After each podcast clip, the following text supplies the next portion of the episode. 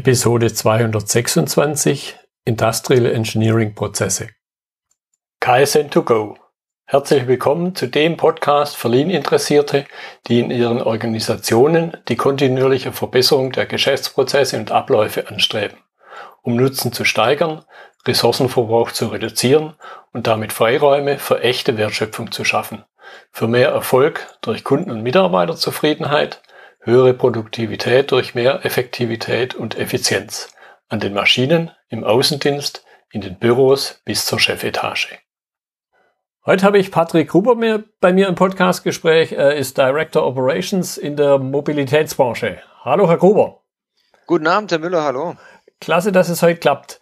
Ich habe schon so einen halben Satz zu Ihnen gesagt, aber gehen Sie da gerne nochmal auf sich selber in zwei, drei Sätzen ein. Ja, vielen Dank auch für die Einladung noch, Herr Müller. Ähm, ich selber bin seit über zehn Jahren im Umfeld des Industrial Engineerings unterwegs in unterschiedlichen Positionen und bin aber immer noch wie von Tag eins an begeisterter Industrial Engineer und mit einer sehr großen Affinität zu Lean. Mhm. Und ähm, so ist dann auch 2016 die Idee entstanden, eine Möglichkeit aufzubauen, Leuten die Fehler von anderen an praktischen Beispielen zu erklären und auch zu erklären und zu erarbeiten, wie man es besser machen kann. Mhm. Jetzt sollte man vielleicht zum Einstieg noch kurz, dass wir da, dass auch die Zuhörer einen gemeinsamen Eindruck haben. Was ist Ihre Definition von Industrial Engineering und wo setzt man es dann ein? Also Definition von Industrial Engineering, glaube ich, kann man relativ breit fächern, kommt in allen Branchen, allen Bereichen zum Einsatz. Wenn man an Krankenhäuser denkt und an die effiziente Einteilung von OPs, ist zum Beispiel das Junker Board, was auch ein Teil von Industrial Engineering ist, im Einsatz oder bei den sogenannten bekannten Fast-Food-Ketten die Kanban-Logik und One-Piece-Flow, wenn es um die Burgerbereitstellung geht. Meine ganz persönliche Definition ist im Prinzip die Umsetzung einer Idee in die Realität. Mhm. Ähm, mit allem, was davor und dahinter passiert, um am Ende ein Produkt oder ein Ergebnis in der Hand zu haben. Mhm. Ja, ja, so, so, hätte ich es jetzt auch gesehen. Auch, auch so Elemente aus, da ist es mein persönlicher Bezug, vor, vor langer Zeit entstanden, sowas wie Fertigungsüberleitung fällt für mich da auch drunter. Ich denke, in, in den produzierenden Unternehmen, ähm, wo das eigentlich hauptsächlich unter dem Namen Industrial Engineering bekannt ist, ist, glaube ich, auch das einer der, der größten Kernthemen des Industrial Engineerings, ähm, dieses, diese Überleitung einer Idee aus der Entwicklung in die Produktion. Ähm, ich glaube, darüber verstehen die meisten Unternehmen heutzutage das Industrial Engineering am, mhm am besten und am, am tiefgründigsten. Ja, weil, weil das, was da vielleicht in, in einem in einem vielleicht Laborszenario sich einer ausgedacht hat, ja nicht notwendigerweise gleich so gefertigt werden kann. Definitiv und das sind auch aus meiner Sicht eines, eines der größten Hürden, ähm, wenn man an, an Innovationen denkt. Ähm, man hat eine Laborumgebung, da funktioniert vieles, aber mhm. nachher in der Praxis mit doch mehr Einflussfaktoren wie in einem Labor kann es am Ende auch eine sehr herausfordernde Aufgabe sein, ähm, so eine Innovation in, in den Serienprozess zu bringen. Ich denke, da haben wir als, als Unternehmen in Deutschland schon noch eine, eine große Liste an Aufgaben vor uns, die wir bewältigen müssen. Mhm. So, jetzt habe ich ja den in den Titel mal einfach so frech Prozess eingebaut. Andererseits ist für mich steckt da aber persönlich auch viel Einmaligkeit, also Projektgedanke dahinter. Jetzt gibt es natürlich andererseits auch einen Projektmanagement-Prozess. Wie, wie kann man so ganz grob einen Industrial Engineering-Prozess umreißen? Also der Industrial Engineering-Prozess zu umreißen, ähm, ich glaube, da können wir nochmal drei Stunden drüber philosophieren. Ähm, wenn man das auf, ein, auf einfache Sätze, auf, auf einfache Worte zusammenfassen will, ich glaube, dann kann man den Industrial Engineering-Prozess in, in sechs ähm, Themenbereiche untergliedern. Ähm, das eine ist, zu Beginn steht immer eine, eine Idee.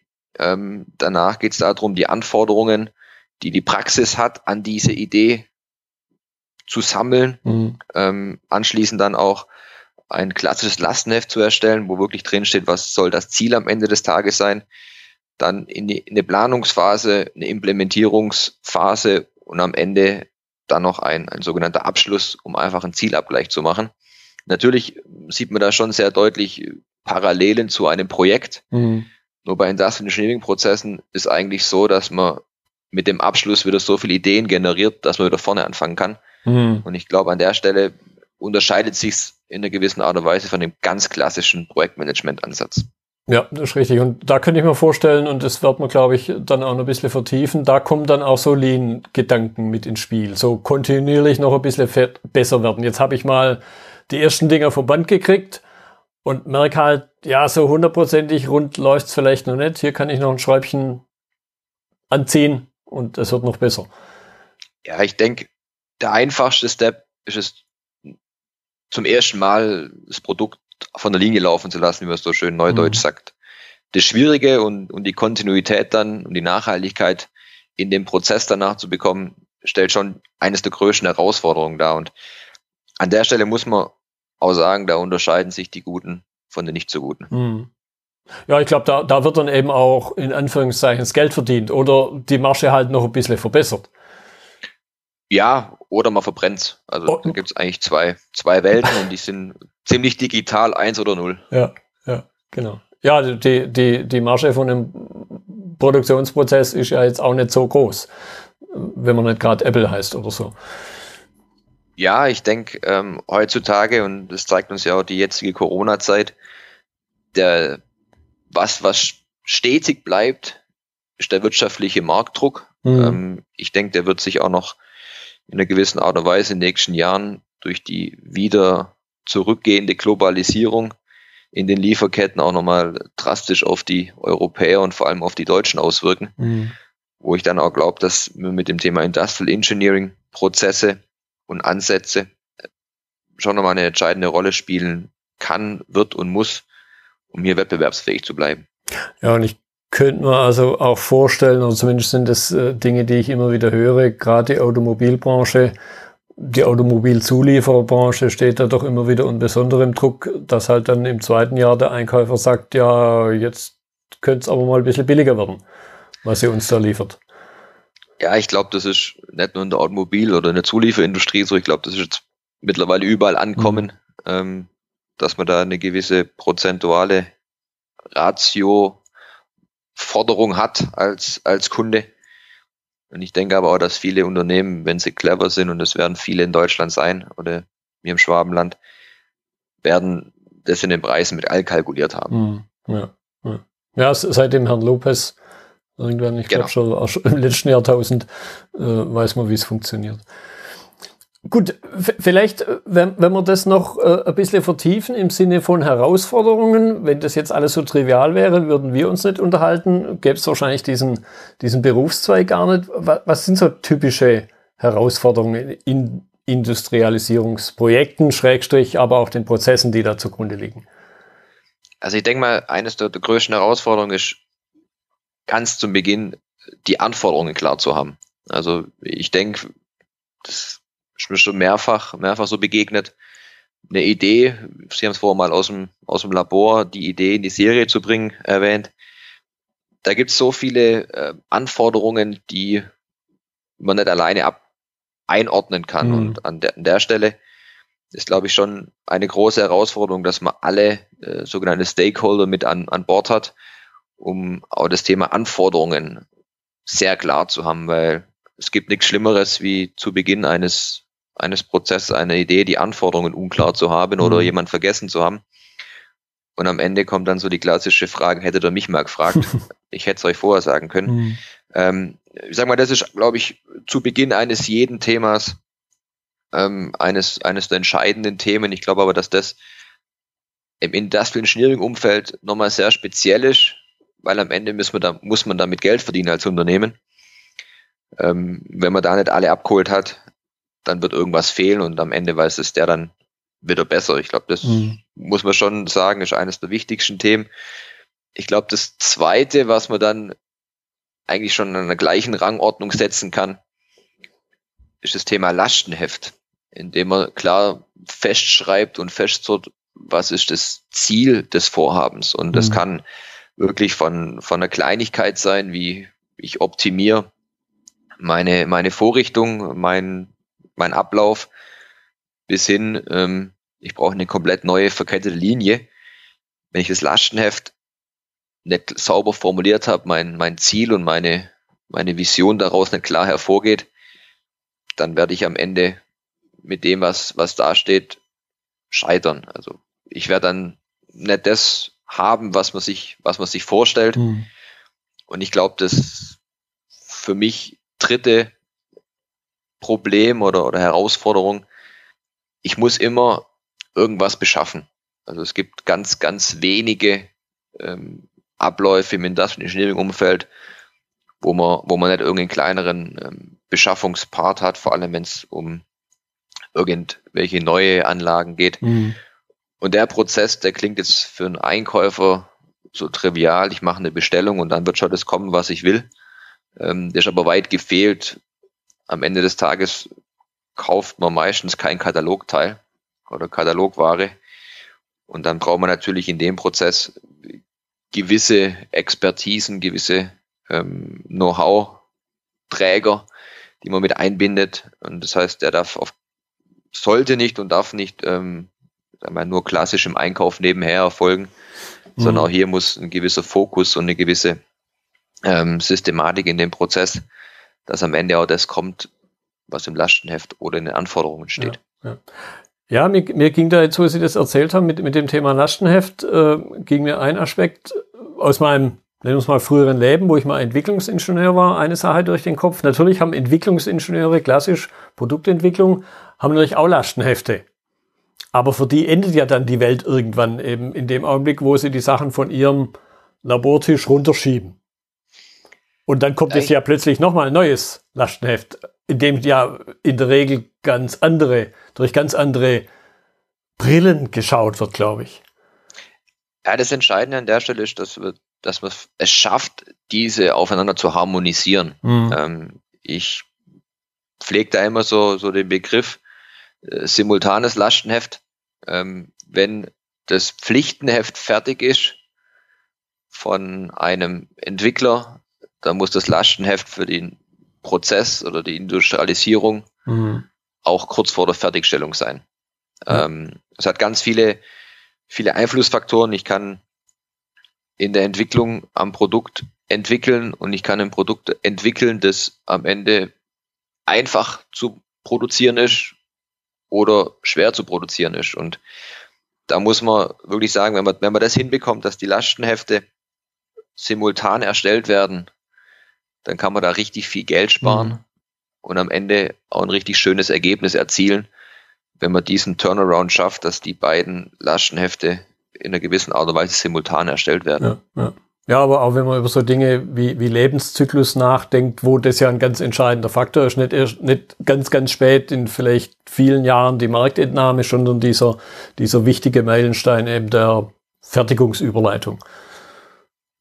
Ja, ich, ich denke auch, wenn man die Entwicklung, die Produktentwicklung da früh mit einbindet, ist auch die Akzeptanz, wenn es am Ende Änderungen im, im, in der laufenden Serie gibt, eine ganz andere, wie mhm. wenn man äh, sagt, klassisch schmeiß mir das in meinen Garten und dann mache ich das schon. ähm, ich glaube, da muss er wirklich auch diesen, diesen Lean-Ansatz als, als Team, als KVP ja. ähm, Maßnahme sehen. Ich glaube, an der Stelle kann man wirklich viel Gutes erreichen, wenn man, wenn man die Leute da zusammenbringt und ich bin auch persönlich davon überzeugt, man braucht da keine großen äh, Berater, Manager oder irgendwas äh, da draufsetzen. Man muss einfach nur zwei, drei Rahmenbedingungen vorgeben und den Leuten die, das Vertrauen schenken, ja. dann habe ich bisher erlebt, dass man da wirklich sehr gute Ergebnisse erzielen kann, ohne dass man da groß Berater an die Seite ziehen muss. Ja, so, so auf Schwäbisch äh, gesagt, glaube ich auch, man muss halt miteinander schwätzen. Ja, ich glaube, im Schwabenland ist es immer relativ einfach, ähm, wenn man wenn man das Lean in Schwäbisch übersetzt. Ähm, und ich glaube, ähm, das ist eines der wichtigsten ähm, schwäbischen Lean-Begriffe miteinander schwätzen. genau, ja. Ja, und, und vor allen Dingen eben diesen, diesen Gedanken Wertstrom, erstmal klassisch kommt er aus der Produktion raus, den aber eben über den gesamten Produktentstehungsprozess zu betrachten und dann gehört halt die Entwicklung und die Fertigung dazu, weil dem Kunden ist ja im Grunde völlig egal, was da bis zum Schluss und zwischendrin passiert. Er möchte halt sein Auto auf dem Hof haben. Und je ja, besser ich, ich das hinkriege, das reibungslos zu gestalten, desto mehr habe ich auch als Unternehmen davon. Ja, man muss ja auch so sehen. Am, am Ende des Tages will jeder, der im Unternehmen beschäftigt ist, daran partizipieren. Und ähm, dann ist für mich auch der, der Wertstrom fängt nicht in der Montage an und hört beim Versand auf, sondern der fängt bei der, beim Vertrieb an ja. und, und, hört am Ende beim Kunde auf. Und mhm. ich denke, wenn man, wenn man das auch unter dem Aspekt betrachtet, dann wird das, wird das Thema Anforderungsmanagement auch nochmal deutlicher, warum das so wichtig ist. Mhm. Ja, ja und, und eben Anforderungen, wenn wir jetzt vielleicht äh, ganz vereinfacht das mit dem Auto nehmen, dann reicht es halt nicht zu sagen, ja, es soll fahren mit vier Rädern und noch so ein paar Dingen, sondern eben auch diesen Produktionsanteil sich Gedanken machen. Ja, ich glaube, heute ist keiner mehr zufrieden, wenn er, wenn er einen Katalog guckt und da nicht steht, ich kann individualisieren. Also ich glaube, ähm, das ja. ist eines der, der größten und, und wichtigsten Treiber. Ähm, ich glaube, es gibt gefühlt nur eine einzige Firma, die das nicht muss oder zwei auf der ganzen Welt, ist Apple und Google. ähm, aber ich glaube, bei allen anderen geht es wirklich um das Thema Individualisierung. Ja. Ja, und, und, und die Bedeutung ist, mal, ist ja ziemlich klar geworden, wenn man da mal so 100 Jahre zurückguckt, wie es dem Henry Ford gegangen ist, wo plötzlich General Motors mit seinen individuellen Autos ums Eck kam und halt nicht nur schwarz als Farbe verfügbar war. Ja, und heute geht es ja noch, noch viel, viel weiter. Also ja. ich glaube, heute will keiner mehr ein Auto, wenn wir beim Auto bleiben, ein Auto kaufen, das er nicht in, in 70, 80 Konfigurationsvarianten konfigurieren kann. Mhm. Und ich glaube, das ist, sind noch wenig Konfigurationsmöglichkeiten. Mhm. Ja. Gut, jetzt vertiefen wir mal den, den Aspekt Lastenheft, speziell unter dem Industrialisierungsgedanken noch ein bisschen. Sie haben da schon vieles gesagt. Was sind denn so klassische Inhalte von einem Industrialisierungslastenheft? Ganz klassisch, ähm, was, was steht da drin? Also am Ende steht, steht drin, was will man tun?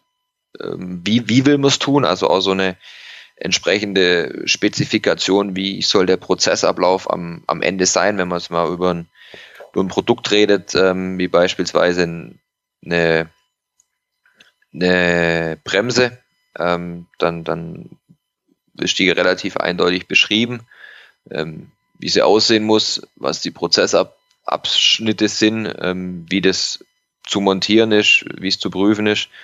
Ähm, ich denke, an der Stelle ist das eines der der zentralen Kerne des, des Lastenhefts, einfach den Produktionsprozess zu beschreiben. Mhm. Am besten auch mit irgendwelchen 3D-Screenshots aus dem CAD, dann ist immer etwas einfacher. Und als zweiten Punkt auch mittlerweile immer, immer wichtiger werdend, aufgrund von Zertifizierungen, Normen und auch Kundenanforderungen. Wie möchten wir das Ganze absichern? Also mhm. auch entsprechende Prozessabsicherungsmaßnahmen, wer stellt man sich da drunter vor? Und dann als weiteren großen Block sind es eigentlich so die Anforderungen an die Anlage, die man beschaffen will oder an die Vorrichtung. Gibt es irgendwelche unternehmensspezifischen Themen, die man berücksichtigen muss? Ganz einfache Sache, Rallfarbe, mhm. ähm, so der Klassiker. ähm, und dann gibt's darüber hinaus noch links und rechts geltende Normen und, und Gesetze, die man in Deutschland einfach haben, wie die CE-Konformität, wie die Maschinenrichtlinien, ähm, um sie auch betreiben zu dürfen am Ende. Das sind so die, die klassischen Inhalte jetzt eines Lastenhefts im Industrialisierungsumfeld. Mhm. Mhm. Jetzt, jetzt haben Sie Normen und Gesetze äh, genannt und, und, und klassische Inhalte. Da höre ich so auch den Begriff Standards raus. Andererseits ist nicht, weil wir ja über Projekte auch reden, natürlich jedes Mal der Inhalt wieder neu. Also so meine Frage an der Stelle, welche Rolle spielen Standards jetzt in einem Industrialisierungslastenheft? Und Stand was habe ich davon? Weil das ist ja so, so ein Aspekt in der Diskussion, boah, Standards engen mich ein und ja, an der Stelle muss man, muss man wirklich sagen, Standards sind hier wirklich ein Generator für Zeitersparnis, für Effizienz unter dem klassischen Lean mhm. Gesichtspunkt ähm, macht das Ganze schlank. Ähm, es ist immer was Neues, aber trotzdem haben wir im Unternehmen Standards Ähm, das sind klassischerweise Ergonomieanforderungen, ähm, sind Anforderungen an Bauteile, mal mit Blick auf die Instandhaltung, Wartungsthematiken, dass man nicht für jede neue Anlage andere ähm, Ersatzteile vorhalten muss. Auch hier mhm. dieser Lean-Gedanke als Standard zu sehen in einem Lastschneft. Dann natürlich ähm, mittlerweile Visualisierung ein ganz wichtiges Thema. Ich finde es persönlich eines der, der wichtigsten. Das visuelle Management wird in vielen Dingen unterschätzt, auch das als Standard zu nehmen. Um da mal ein Beispiel zu bringen, wenn man jetzt über eine Pneumatiksteuerung nachdenkt, dass man im Prinzip die, die Grundstellung mit schwarzen Schläuchen verschlaucht und mhm. Die Arbeitsstellung mit blauen Schläuchen. Das sind so Standards, die über die komplette, über den kompletten Wertstrom am Ende Zeitersparnis bringen können und auch generieren. Und das sind Themen, die ich als Standards in dem Lastschrift sehe. Und man kann die auch als Standards formulieren und es engt keinen wirklich ein. Mhm. Ja, es ist, bei mir persönlich rennen sie da offene Türen ein. Ich erlebe es halt äh, leider, muss ich da schon sagen, immer wieder, dass äh, den Standards ja, Vorbehalte entgegengebracht werden unter diesem, ja, engt mich ein und vielleicht sind auch wir Ingenieure da manchmal ein bisschen, bisschen vorgespannt, was Kreativität angeht und äh, Standards beschränken meine Kreativität. Aber ich persönlich bin da der Meinung, ich habe halt dann Potenzial, meine Kreativität an den wirklich wichtigen Dingen einzusetzen, da wo sie relevant ist und nicht mit 0815 Sachen ich pflege da eigentlich so den, den Satz, der Ingenieur kann eigentlich alles lösen. Es ist immer nur die Frage des Geldes mhm. und was man bereit ist, an Komplexität zuzulassen. Ja. Und genau an der Stelle, glaube ich, ist es wichtig zu wissen, dass eine gewisse Komplexität, glaube ich, heutzutage notwendig ist, aber sie muss handelbar sein. Und ich mhm. glaube, an der Stelle unter dem Gesichtspunkt ist auch das, das Thema Lean ein ganz wichtiger Ansatzpunkt, weil das ja wirklich versucht, mit einfachen Mitteln die Komplexität rauszuholen, ähm, aber nicht den Ingenieur einschränkt. Ja, ja. Und wenn man es mal so an Low-Cost-Automatisierung denkt, ohne Ingenieurskunst würde das nie funktionieren.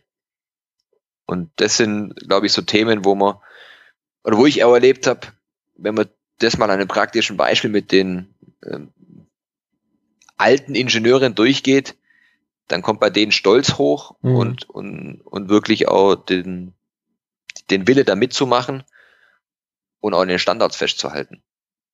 Ja, und, und nicht umsonst spricht man ja zum Teil von der neunten Verschwendungsart der unnötigen Komplexität, die manchmal ja von den Menschen, und da greife ich mal an die eigene Ingenieursnase, ja, manchmal halt eingebaut wird. Ich habe vor vielen Jahren mal aus, aus einem englischsprachigen Kontext von einem englischen Kollegen den Begriff Happy Engineering äh, um die Ohren gekriegt.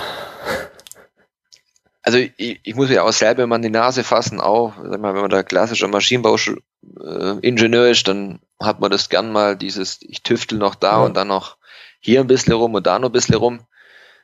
Und es ist wirklich schwer und das auf, auf breiter Front äh, durchzubekommen, dass man nicht immer die 1000% Lösung braucht, mhm. sondern am Ende des Tages reicht es, um besser zu werden, den ersten Schritt nach vorne zu machen, auch die 51% Lösung. Ähm, aber ist natürlich im Ingenieursumfeld eine sehr fremde Vorgehensweise. Ja, vor allen Dingen, wenn man halt so ganz entfernt vielleicht im Hinterkopf äh, das Gefühl hat, am Anfang nur, ja, da geht noch was, aber mache ich es halt jetzt nicht gleich, sondern mache es dann erst in dem zweiten Schritt. Genau. Okay, jetzt, jetzt habe ich bei Ihnen noch, noch einen spannenden Punkt äh, gefunden, wo ich sie dann auf, auf Sie zukam, nämlich die 5S-Methode in Bezug zur Erstellung von Lastenheften einzusetzen. Das, das sollte man noch ein bisschen vertiefen, weil das fand ich, obwohl ich das Thema jetzt auch schon viele Jahre kenne, fand ich das sehr spannend, was, was Sie da für, einen, für mich da einen neuen Bezug geschaffen haben. Also ist spannend, das, das höre ich immer wieder ähm, will da vielleicht kurz zwei, drei Sätze einleitend dazu sagen zu dem ganzen Thema. Wenn man heutzutage in Deutschland fragt, was ist Lean, äh, jeder zweite sagt 5S. Ja. Ähm, das heißt, das ist eigentlich die bekannteste Methode und das bekannteste Vorgehen in Deutschland oder in, im Kontext Lean im deutschsprachigen Raum. Und ähm, vor dem Hintergrund war einfach die Überlegung, können wir, kann man nicht eine Möglichkeit schaffen, zu erklären, dass 5S Standards mit Lastschrift auch funktionieren kann. Und vor dem Hintergrund ähm, war einfach die Idee, wie können wir da eine Überleitung schaffen, um einfach auch dieses, diesen, diese, diese Hürde Standards und Lastenheft zu nehmen, mhm. weil 5S und Standards ist für alle der Begriff und alle haben schon praktisch erlebt, was es für Benefits bringt. Mhm. Also ist auch so ein, wenn man neues Unternehmen reinkommt und man fragt, was haltet ihr von 5S? Ja, es ist sauber und ich weiß, wo ich hinlaufen muss und ich habe gewisse Standards. Mhm. Dann sagt man, okay, super, der hat's verstanden. Ähm, wie kommt es jetzt zum Thema Lastenheft? Wenn man sich die 5S anguckt, dann selektieren als erstes, dann das Thema systematisieren, dann säubern, dann der Standard und dann das Thema Selbstdisziplin üben. Im Kontext vom Lastenheft kann man das jetzt ganz einfach übersetzen. Als allererstes beim Step selektieren geht es einfach darum, die Merkmale, die man für den Prozess oder für das Projekt braucht, zu definieren und einfach mal aufzulisten. Wenn wir da mal ein Beispiel reingehen, zum Beispiel bei der Beschaffung von einem ganz normalen oder einfachen Pressenarbeitsplatz, wären so spezifische Inhalte, Merkmale, beispielsweise die, die Presskraft, ähm, die Auflagepunkte des Pressstempels oder auch ganz einfach die Arbeitsplatzgröße. Mhm. Ähm, geht man dann weiter in das Thema Systematisieren, geht es eigentlich darum, die Prozessbeschreibung mal runterzuschreiben. Also um beim Beispiel ähm, der Presse zu bleiben, Grundkörper einlegen, ähm, Bolzen einlegen, Betätigung, Einpressvorgang und dann entsprechend die, die Bautalentnahme. Ähm, dann hat man schon mal in ganz einfachen Schritten Merkmale, man hat einen Prozess beschrieben, dann kommt man an der dritte Punkt, das Thema Säuberung. Da geht es jetzt darum, dass man die zwei Steps, die man, äh, die Inhalte, die man in den ersten zwei Steps erarbeitet hat, plausibilitätstechnisch zu überprüfen. Mhm. Das heißt, mit Blick auf den Pressenarbeitsplatz als Beispiel ist die Presskraft auf der Zeichnungsvorgabe. Mhm. Ähm, passt die Arbeitsplatzgröße baulich da rein, wo ich es vor, wo ich es vorsehe? Oder ist der definierte, beschriebene, systematisierte Ablauf im Gesamtprozess unterzubringen? Oder habe ich da noch irgendwo äh, einen Klemmer, den ich beheben muss? Wenn ich da dann den Plausibilitätscheck in Form von Säuberung erledigt habe, kommen wir zum Thema Standardisieren. Das heißt, ich gucke mir den Pressearbeitsplatz an, um bei dem Beispiel zu bleiben. Was benötige ich da, da dafür? Das heißt, ich brauche CE-Konformität, ich brauche gewisse Maschinenrichtlinie und ich gucke mir an, welche Normen brauche ich denn vielleicht zusätzlich kundeseitig, die ich im Laststift dokumentieren muss. Und wenn ich die vier Dinge durcharbeite, dann habe ich mein Laststift formal erstmal fertig. Dann kommen wir zum, zum letzten Punkt. Selbstdisziplin bei 5S. Wie kann man das jetzt im Kontext vom, von einem Lastneft sehen? Man muss besser werden. Jeden mhm. Tag diesen, diesen kleinen Schritt nach vorne. Und das auch in dem Thema Lastnefterstellung. Das heißt, gibt an der Stelle zwei Wege.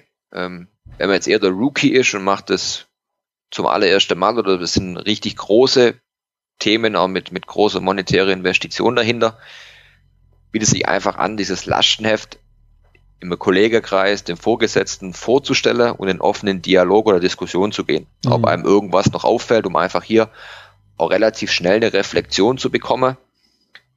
Wo habe ich denn vielleicht noch ähm, gewisse, gewisse Dinge vergessen oder nicht sauber formuliert, um da einfach auch zu üben.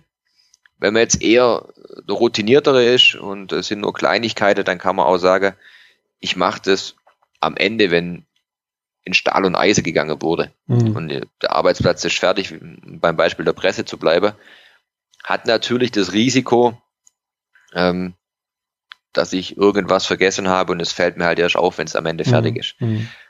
Das muss man vorher vielleicht ein bisschen bewerten, aber wenn man, wenn man sich daran durchhangelt, dann ist die Erfahrung, die ich da jetzt bisher gemacht habe, man kriegt so gut wie jeden davon überzeugte Laststift zu erstellen, weil es ist keep it simple. Mhm. So wie 5S. Ja. Ja, mir, mir ging da auch noch so ein Punkt beim, beim ersten S, beim Sie nennen es Selektieren, ich nenne es halt Sortieren, ist aber im Grunde ja das Gleiche. dieser, dieser Gedanke der Vollständigkeit. Und da habe ich vor, vor vielen, vielen, vielen Jahren mal dieses äh, Zitat vom Antoine de Saint-Exupéry äh, ist mir da begegnet, dass eben die Vollständigkeit nicht dadurch entsteht, wenn ich nichts mehr hinzufügen kann, sondern wenn ich nichts mehr weglassen kann. Und an der einen oder anderen Stelle, vielleicht kennen Sie den Spruch auch, so nach dem Motto, wer schreibt, der bleibt. Hätte ich mir geschrieben, wer ist beim Punkt, Punkt, Punkt geblieben. Also manchmal stehen da auch Dinge drin, wo man sich dann fragt, ah, muss das jetzt hier drin stehen oder schränkt das vielleicht dann wieder eher unnötig ein? Das sehe ich als ganz zentraler Punkt, deswegen auch dieses Thema Säuberung, Plausibilitätsprüfung ja.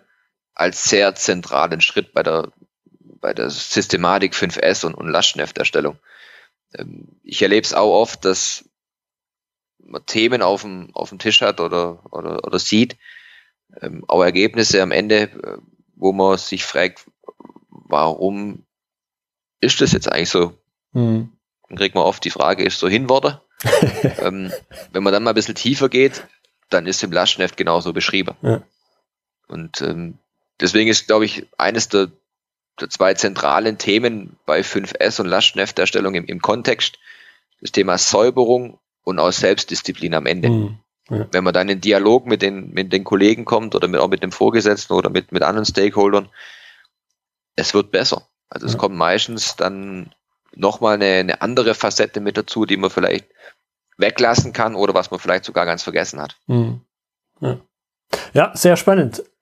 Ich fand das jetzt äh, also speziell den letzten Teil und wie gesagt, das war ja auch mein Impuls, äh, sehr anzusprechen, wo, wo ich das gelesen habe, weil ich fand das sehr, sehr cool, mal was ganz Klassisches in einem ganz anderen Kontext anzuwenden und auch damit ein Stück weit ja, weil ich könnte mir vorstellen, Ihnen ist auch an der einen oder anderen Mal begegnet, 5S ruft ja jetzt nicht nur Begeisterung, speziell am Anfang hervor.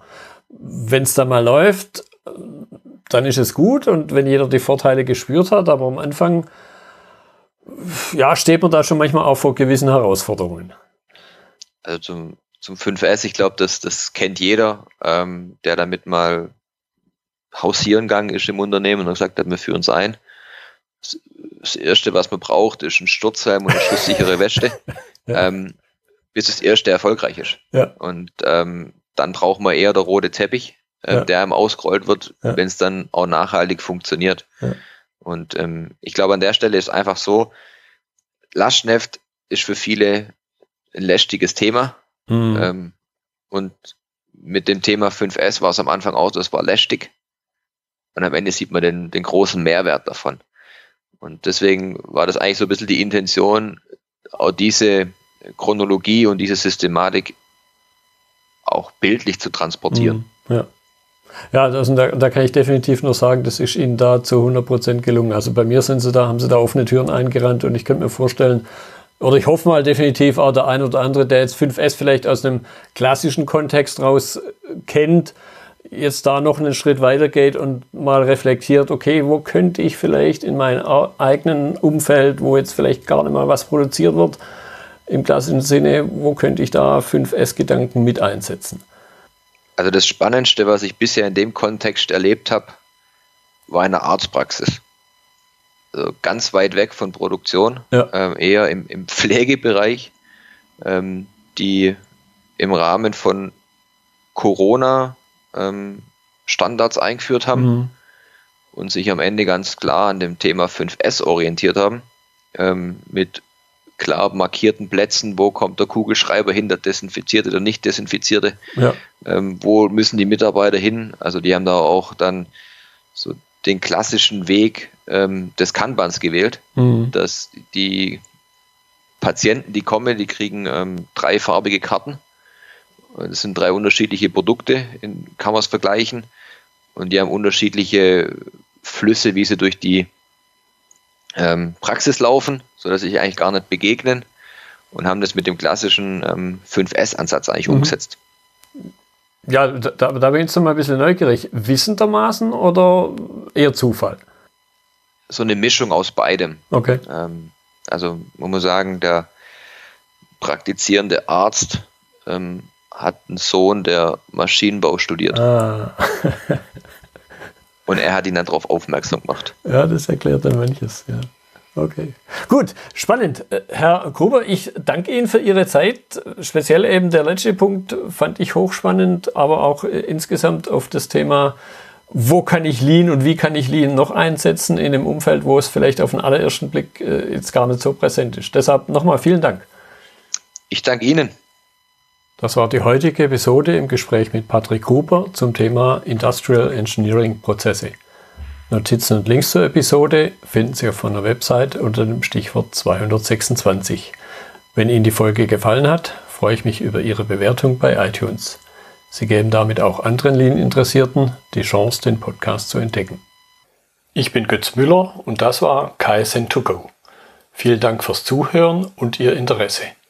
Ich wünsche Ihnen eine gute Zeit bis zur nächsten Episode und denken Sie immer daran, bei allem, was Sie tun oder lassen, das Leben ist viel zu kurz, um es mit Verschwendung zu verbringen.